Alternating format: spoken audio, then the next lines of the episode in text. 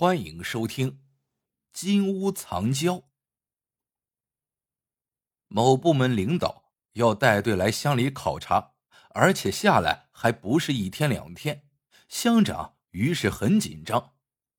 为啥？乡里工作好坏就听领导一句话，领导不满意，乡长这个官儿也就当到头了。所以乡长下定决心，一定要把这位钦差大人。给搞定了。听说这位领导是个吃主，乡长心里一阵窃喜。只要领导有爱好，事情就好办多了。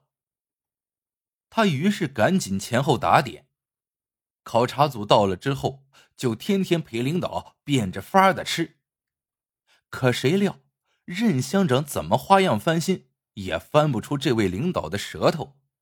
领导谈起吃来，简直就是一部动物族谱，猪羊狗兔不稀罕，山珍海味吃腻了，长虫、老鼠、蝎子、蜈蚣、蚯蚓、蚂蟥、蚂蚁、天牛，无论是天上飞的，还是地上跑的，哪怕是土里钻的，他是无一不知。每次乡长送上自认为很新奇的东西，到了领导嘴里，都一脸的不屑。这一下，乡长火窜头顶，把厨师张三好一顿训斥，说是再弄不出领导满意的新鲜菜，大家都没好日子过。现在没别的要求，就一个字：齐。要领导没吃过的，最好是领导想都想不到的东西。可这穷乡僻壤的地方，大家平时过的都是刚填饱肚子的日子，哪有心思？却顾及搞什么稀奇玩意儿来吃呢？张三真是没办法，急得尿都差点憋出来。不过常言说急中生智，张三面临绝境，一咬牙，一跺脚，居然啊被他想出了一个嘎咕点子。于是连夜备料，精心加工。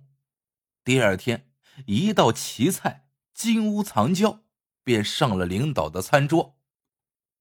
只见这金乌藏娇看上去金灿灿的外壳，用筷子夹开，里面的肉又嫩又白，还丝丝冒着热气。放一口进嘴里，味儿喷香。领导顿时乐得喜笑颜开，连声说：“这玩意儿，他不但以前没吃过，就连见也没见到过。”领导饶有兴趣的问张三：“这是个什么菜？”张三咬死了口。既不肯说原料，也不肯说配方和做法，只说这道菜是他家祖传的，而且平时轻易不做。今天是因为领导来了，才豁出去做了这一回。领导一听，兴致就更高了，一口接一口的品尝，夸张三的手艺一流，还夸这菜就连名儿也起得好。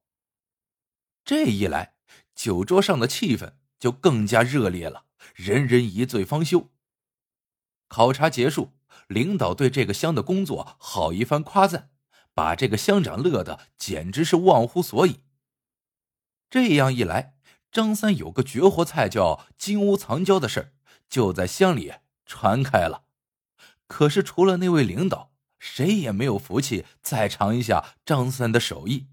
就连张三的媳妇儿问起来，张三也是笑而不答。本以为事情就这么过去了，谁知那领导回去以后对金屋藏娇念念不忘，过不久就又来乡里点名要张三再做。张三连连摇头，说道：“不行，现在做不了了。”乡长火了：“上回能做，这回怎么就不做？你做，做好了我给你加工资。”张三还是摇头。这回真不行，你再给我加工资，我也没法做呀。乡长急得直瞪眼，就差管张三叫祖宗了。张三被乡长逼得没办法，只好说了实话：“不是我不肯做，实在是因为现在没原料了。”乡长说：“你告诉我。”到底要什么原料？就是上天入地我也派人去给你弄来。张三眨眨眼，只好狠心开口：“哎，乡长，最近一阵子你不是号召大搞环境卫生吗？所有的厕所里都撒上了白灰，别说大蛆，连个蛆牙都没有。你让我拿什么给他做那玩意儿啊？”乡长一听，傻了眼。好了，这个故事到这里就结束了。喜欢的小伙伴记得一键三连，也欢迎各位小伙伴在评论区里留言互道晚安。